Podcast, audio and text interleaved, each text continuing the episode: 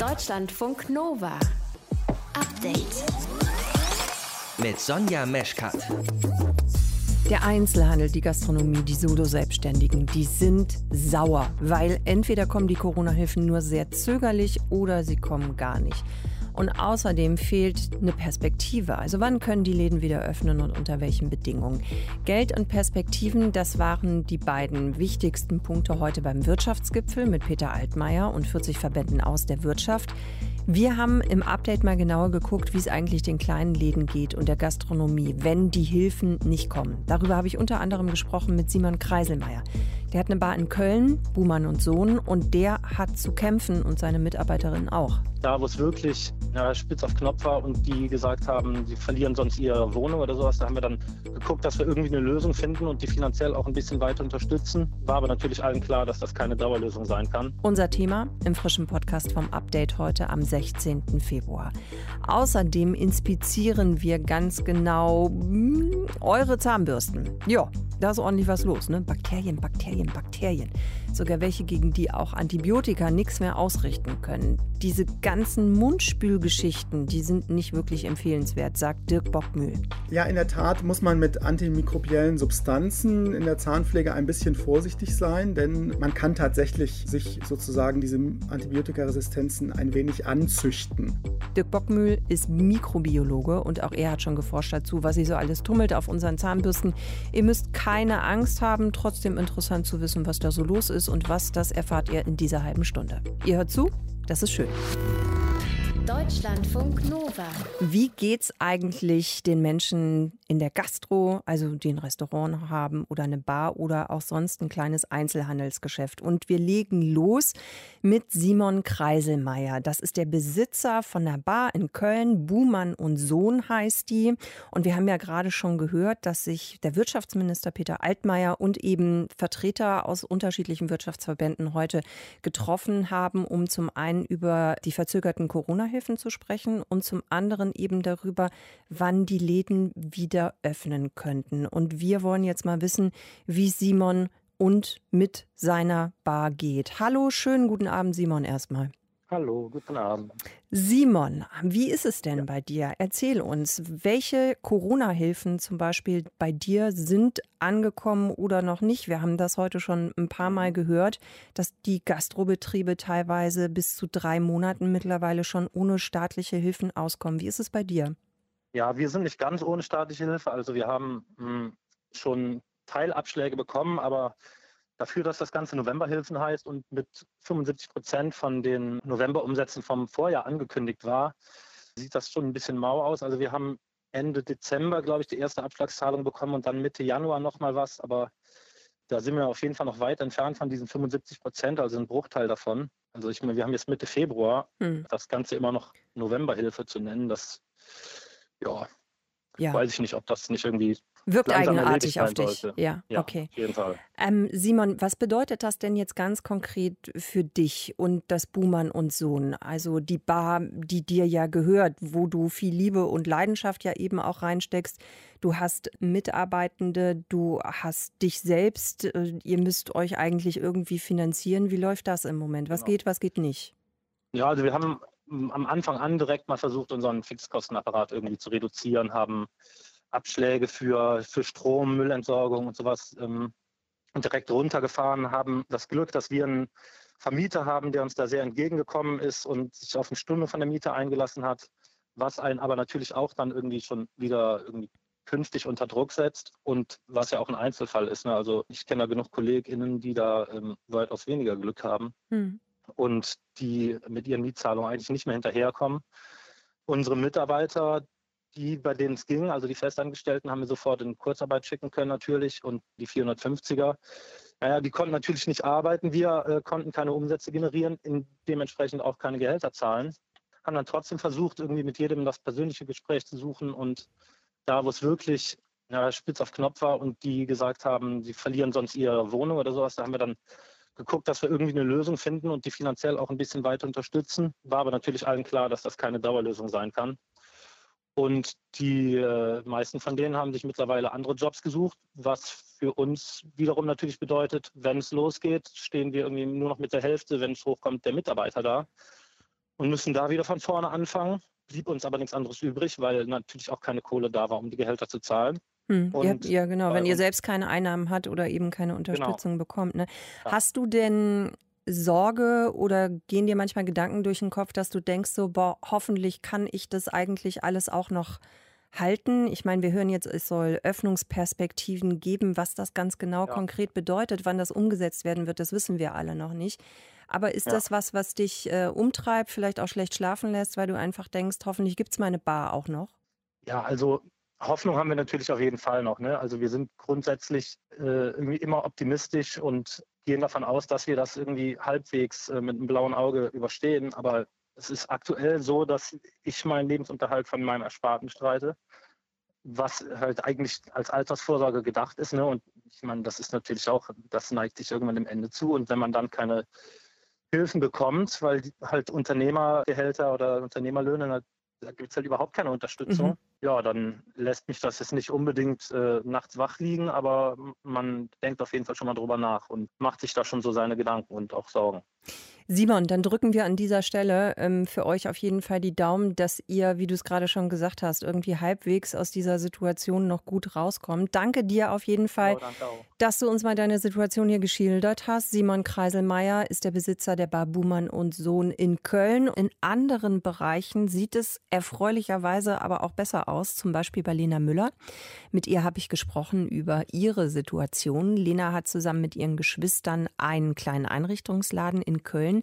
Und Lena, ihr kommt verhältnismäßig gut klar. Woran liegt's?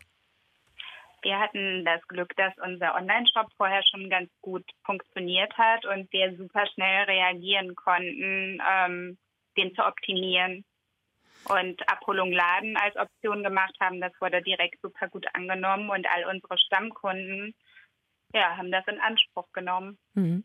Das heißt, ähm, die Einnahmen, die ihr jetzt habt durch euren Onlinehandel und so weiter, ist das dann ungefähr ja gleichzusetzen mit dem, was ihr sonst verdienen würdet, wenn der Laden offen hat? Oder ist das dann doch schon immer noch ein Unterschied? Das ist schon noch ein erheblicher Unterschied auf jeden Fall. Also das merken wir deutlich. Das könnte man sagen, das sind annähernd 30.000 oder so im Monat. Mhm. Wie ist es mit dem Online-Shop? Ist das jetzt insgesamt mehr Aufwand oder wie kriegt ihr das hin?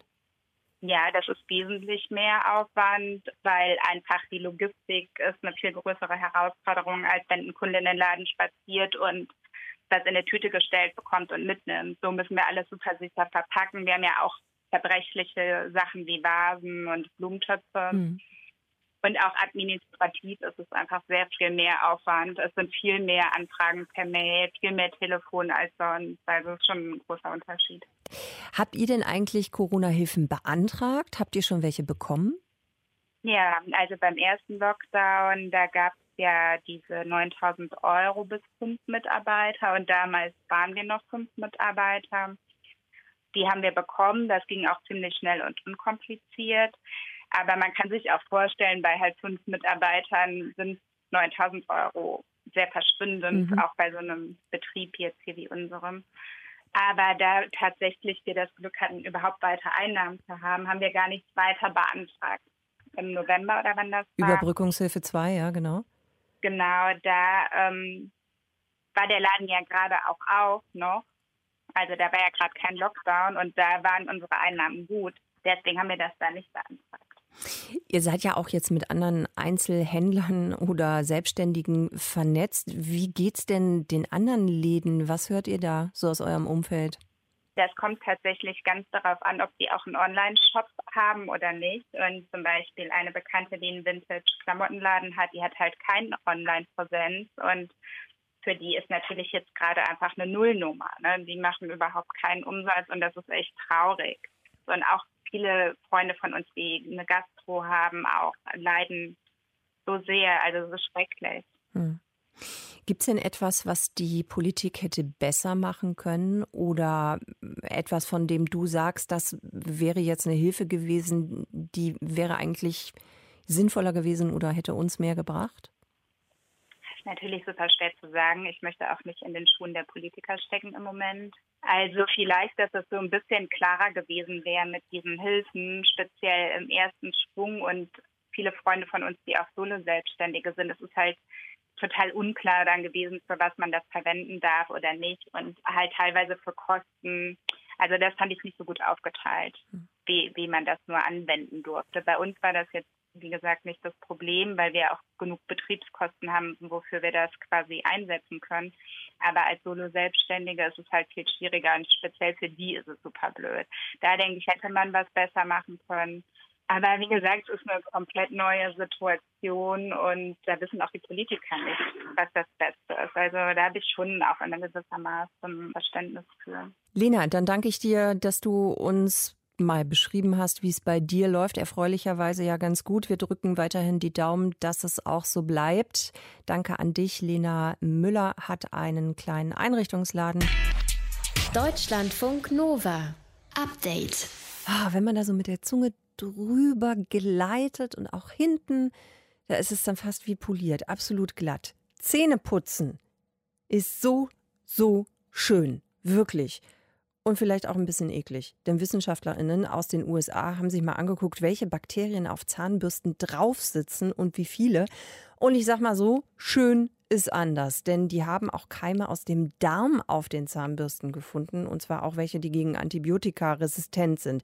Verena von Kais aus unserem Team, was heißt denn das jetzt? Besser nicht mehr Zähne putzen oder wie?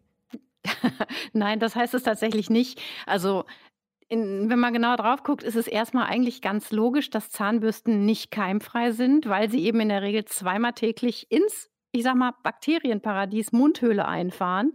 Und das hat die Studie um die US-Forscherin Erika Hartmann von der Northwestern University in Illinois auch gezeigt. Auf der Zahnbürste finden sich eigentlich vor allem die Bakterienarten, die auch in unserem menschlichen Mund vorkommen. Aber es sind eben auch andere Bakterienarten zu finden aus der Umgebung.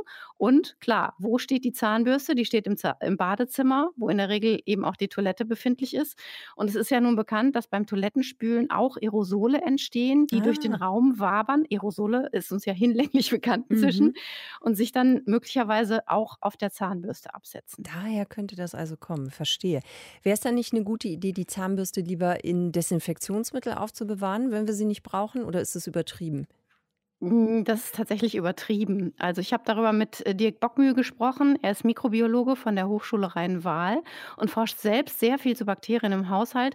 Er hat im vergangenen Jahr schon eine ganz ähnliche Studie durchgeführt zur Bakterienbesiedlung auf Zahnbürsten. Und auch er sagt, insgesamt finden sich da schon eine Menge an Keimen, vergleichbar mit der Menge, die wir so auf Handtüchern oder Waschlappen auch haben. Dafür sind aber eigentlich nur sehr wenige Darmkeime zu finden. Und wir haben aber auch zeigen können, dass ähm, gerade die Fäkalkeime ähm, sich nicht besonders gut auf diesen Zahnbürsten halten. Das ist auch eigentlich relativ logisch, denn die Fäkalkeime brauchen eigentlich ein völlig anderes Umfeld als das, was sie auf der Zahnbürste bekommen. Das heißt, die werden möglicherweise dahin gelangen, werden sich aber wahrscheinlich eher nicht durchsetzen. Puh, Glück also, gehabt, ne? ja. Also wenn, wenn du die Vorstellung unappetitlich findest, dass da grundsätzlich eventuell mal so ein Darmkeim drauf sitzt auf deiner Zahnbürste, dann stellst du am besten die Zahnbürste relativ weit weg vom Klo, damit die Toilettenaerosole vielleicht einen weiteren Weg haben oder noch besser vor dem Spülen immer erst den Klodeckel runter machen. Ja, guck mal, haben wir direkt schon so ein paar Aha-Regeln für Zahnbürsten aufgestellt. Ist doch auch schon. Was ist denn das für eine Geschichte mit diesen Antibiotikaresistenzen auf Zahnbürsten? Ja, das ist auch sehr interessant. Also das Forschungsteam aus den USA hat viele verschiedene Gene für Antibiotikaresistenzen auf den Zahnbürsten gefunden, was zeigt, dass wirklich entsprechende resistente Bakterien da sind.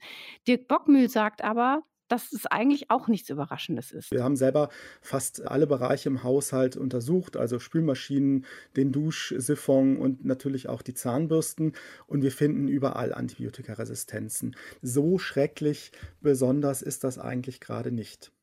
Also er sagt, wenn man danach sucht, dann findet man diese Resistenzgene tatsächlich. Das Interessante ist, dass das US-Team mehr Antibiotikaresistenzgene auf den Zahnbürsten gefunden hat von Menschen, die besonders intensive Mundpflege betreiben. Also sich viel die Zähne putzen, regelmäßig Zahnseide benutzen und auch Mundspülungen. Ah, interessant, woher kommt das? Ist, äh, betreibt man dann zu viel Zahnhygiene? Ist der Mund dann zu sauber oder was ist es? Klingt so ein bisschen so. Es könnte aber äh, damit zusammenhängen, dass gerade in den USA, anders als hier äh, bei uns in Europa, ziemlich viele Mundspülungen und auch Zahnpasta antibakterielle Substanzen enthalten, wie zum Beispiel Triclosan, was laut Dirk Bockmühl nicht so eine richtig gute Idee ist. Ja, in der Tat muss man mit antimikrobiellen Substanzen in der Zahnpflege ein bisschen vorsichtig sein, denn das ist auch was, was die äh, aktuelle Studie zeigt. Man kann tatsächlich sich sozusagen diese Antibiotikaresistenzen ein wenig anzüchten.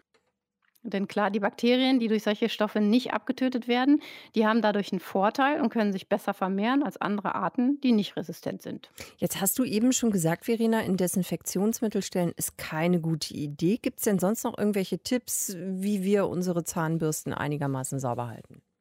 Ja, eigentlich wie immer im Haushalt bei Oberflächen, die von Bakterien besiedelt werden können. Trocknen ist da eigentlich die beste Maßnahme, die du machen kannst, um die Zahl von Mikroorganismen in Schach zu halten. Das gilt auch für Handtücher, für Spülschwämme und für Lappen zum Beispiel. Denn Bakterien brauchen Feuchtigkeit, um schön zu wachsen und sich zu vermehren. Und Dirk Bockmühl hat mir gesagt, also ruhig die Zahnbürste auch mit dem Handtuch trocken reiben und dann aufrecht in den Becher stellen, damit sie dann schön trocknet und eben nicht in so eine Plastikkappe drüber ziehen oder in den mhm. Schrank stellen, weil das lässt sie länger feucht bleiben. Was auch wichtig ist, nach sechs Wochen, spätestens nach drei Monaten, sollte man die Zahnbürste wechseln. Denn was Dirk Bockmühl in seiner Studie auch gesehen hat, dass sich im Laufe der Wochen immer mehr Hefe und Schimmelpilze ansiedeln auf der Zahnbürste. Und dagegen hilft dann wirklich irgendwann nur wegschmeißen. Was lebt eigentlich alles auf Zahnbürsten und wie fies ist es denn dann? Das zeigen Studien mehrerer Forschungsteams.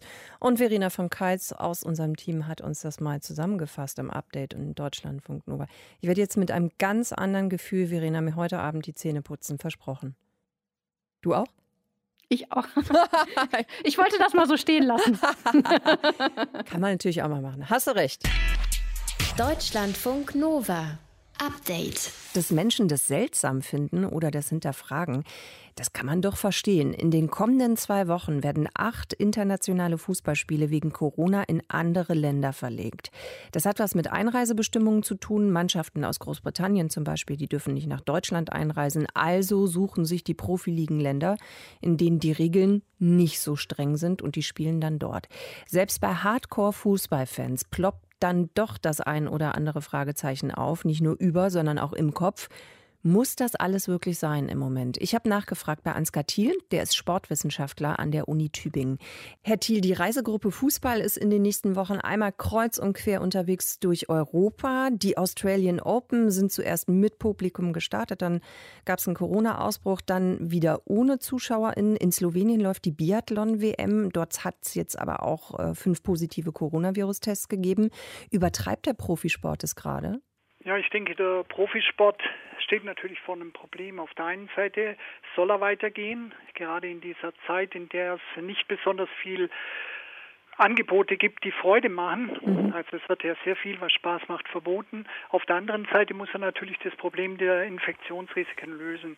Und äh, man darf nicht vergessen, Profisport macht schon sehr, sehr viel. Es wird regelmäßig getestet, es werden Hygienekonzepte, die sehr streng sind, entwickeln und dennoch gibt es Risiken. Ich denke, wie mein Kollege Andreas Dies gesagt hat, große Risiken sind bei internationalen Wettkämpfen. Also wenn viel gereist werden muss, wenn nicht in allen Ländern oder in allen Regionen tatsächlich die gleichen Hygienekonzepte vorliegen, dann ist natürlich das Infektionsrisiko auch groß. Das heißt, der Profisport muss das ausbalancieren. Wie viel kann er tatsächlich machen? Was kann er erlauben? Ist tatsächlich es auch immer sicher, was angeboten wird? Und wo müsste man quasi Grenzen stecken?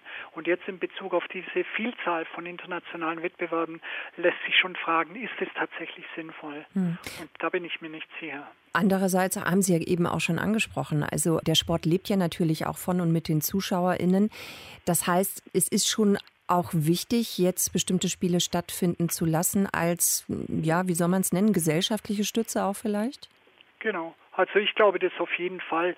Es wird immer über den Profisport geredet. Viele kritisieren, dass sie sagen, okay, die dürfen Sachen machen, was die normalen Menschen in Anführungszeichen nicht machen dürfen. Man vergisst aber dabei, dass wir ja auch Unterhaltung brauchen. Wir brauchen auch Spaß. Wir brauchen irgendwie eine Abwechslung zur Arbeit. Wir brauchen gerade in einer Zeit, in der wir so stark eingeschränkt sind, auch Angebote, auf die man sich die ganze Woche freuen kann. Und für viele, viele Menschen ist tatsächlich Fußball oder andere Spitzensportangebote in Amerika, heißt die NFL oder die NBA, das sind Angebote, die tatsächlich Freude bereiten und auf das sich die Leute die ganze Woche freuen. Und das auch noch wegzunehmen, wäre meines Erachtens fatal. Mhm. Allerdings auf der anderen Seite steht natürlich die Gefahr der Infektion und da muss man natürlich schauen, wo sind die Grenzen, wie mhm. weit können wir gehen. Und wir haben ja immer noch trotzdem auch die Unterscheidung vom Profisport, der ja relativ viel eben darf unter bestimmten Auflagen.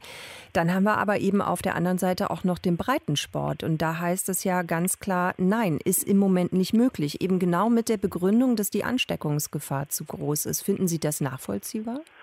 Nein, das finde ich überhaupt nicht nachvollziehbar. Und zwar aus unterschiedlichen Gründen. Man vergisst vollkommen, wie wichtig Sport und Bewegung ist für den einzelnen Menschen. Also sowohl mit Blick auf die gesundheitsförderlichen Wirkungen von Sport und Bewegung. Als Sport und Bewegung ist generell gesundheitsförderlich. Es ist natürlich förderlich für die Stärkung des Immunsystems, aber es ist natürlich auch besonders wichtig, gerade für die besonders schützenswerten Gruppen, die an chronisch degenerativen Erkrankungen leiden. Wenn die überhaupt keine Bewegung machen, dann ist natürlich das Paradox gegeben, dass wir durch den Schutz dieser Bevölkerungsgruppen gleichzeitig ein hohes Risiko gesundheitsbezogener Art erzeugen. Das heißt, wir schützen die Menschen und machen sie dadurch möglicherweise krank. Das ist der eine Punkt. Andererseits, wir sehen im Moment, dass Kinder, Jugendliche, die ohnehin schon sehr, sehr stark eingeschränkt sind in ihrem gesamten Leben, was für die auch ein großes Problem darstellt, dass sie nicht rausgehen können. Wir sehen, wie Jugendliche abbauen. Wir sehen, wie Kinder abbauen in ihren körperlichen Voraussetzungen. Wir sehen, wie Kindern praktisch wichtige Anreize für eine motorische Entwicklung, auch für eine kognitive Entwicklung verloren gehen, weil sie eben sich nicht körperlich betätigen können, weil sie eben nicht mit anderen zusammen Sport machen können. Und vor dem Hintergrund denke ich, das Ignorieren von Sport und Bewegung als quasi entwicklungs- und gesundheitsrelevanter Tätigkeit und Interaktion ist fatal. Insbesondere, weil man eigentlich auch die Vereine überhaupt nicht ins Boot nimmt. Ja, was können die denn tun, die Vereine und die Vereine Verbände? Könnten, Vereine könnten zum Beispiel kreativ Hygienekonzepte entwickeln, Strategien entwickeln, wie man Infektionsrisiken möglichst minimiert was sie zum Teil auch schon tun. Man kann ja viele Veranstaltungen nach draußen legen beispielsweise. Man kann äh, das gemeinsame Miteinander Sporttreiben modifizieren. Es spricht zum Beispiel nichts dagegen, dass man bestimmte Trainingsformen im Fußball, im Breitenfußball, im Kinderfußball, Jugendfußball macht, ohne dass äh, Spiele getätigt werden, die Infektionsrisiken bereitstellen. Mhm. Und hier achtet man überhaupt gar nicht auf das kreative Entwicklungspotenzial, über das Vereine tatsächlich verfügen, sondern es wird kategorisch letztendlich verboten. Und ich denke, das ist ein großer Fehler. Herr Thiel, dann danke ich Ihnen für Ihre Sicht und Ihre Einschätzung hier im Interview in Deutschlandfunk Nova. Ansgar Thiel ist Sportwissenschaftler an der Uni Tübingen. Danke Ihnen. Gerne. Deutschlandfunk Nova. Update. Ich möchte euch wirklich ermutigen, traut euch mal. Also richtig tief reinatmen, nochmal, nochmal, nochmal. Ja, ja, zwischendurch ausatmen, nicht vergessen, das wäre praktisch. Und dann einfach nochmal. Oh. Habt ihr es auch schon gemerkt, ne? Die Luft in Deutschland ist besser geworden. Die Bundesländer und das Umweltbundesamt haben da mal ein paar Zahlen ausgewertet. Und um das mal ein bisschen praktischer zu machen, ein kleines Beispiel. Beim Stickoxid haben vor drei Jahren noch 57 deutsche Städte den zulässigen Jahresmittelwert überschritten. Vor zwei Jahren waren es noch 25 und im vergangenen Jahr dann weniger als 10. Nadine Lindner aus unserem Hauptstadtstudio hyperventiliert jetzt hoffentlich noch nicht, sondern erklärt uns ein bisschen mehr dazu. Nadine Nadine beschäftigt sich viel mit Verkehrspolitik und in diesem Fall dann eben auch mit sauberer Luft. Nadine, was heißt das denn eigentlich genau? Die Luft ist sauberer geworden. Ja, das Umweltbundesamt, was ja dafür da ist, Schadstoffe zu messen und diese Messergebnisse dann regelmäßig vorzulegen der Politik und der Öffentlichkeit.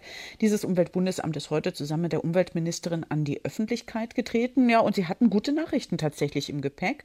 Und zwar, dass wir weniger Schadstoffe einatmen. Das heißt es nämlich, wenn man sagt, die Luft ist sauberer gewesen. Die Zahlen zum Stickstoffdioxid die hattest du ja schon angedeutet. Das sind dieses Jahr ist es nur eine einstellige Zahl von Städten. Ganz sicher ist man sich da noch nicht, weil das jetzt noch vorläufige Zahlen sind. Aber Hamburg und München sind auf jeden Fall dabei. Aber es werden nicht mehr als zehn. Und vor zwei Jahren waren es noch 57 Städte. Also da klopft man sich ziemlich auf die Schulter und sagt, ja, beim Stickstoffdioxid, da haben wir Erfolge. Und wenn man sich jetzt noch mal fragt, Luft ist sauber geworden, was heißt das jetzt? Dann muss man auch sagen, das ist besser für die Gesundheit, weil Stickstoffdioxid kann Entzündungserscheinungen in den Atemwegen hervorrufen und wenn man allergisch ist, dann auch noch diese Reizwirkung von diesen sogenannten Allergenen verstärken. Das ist jetzt nicht so, dass man das irgendwie einatmet und dann sofort tot umfällt, aber das kann halt so langfristige Krankheitsbilder bei Leuten verschärfen, die eh schon angeschlagen sind.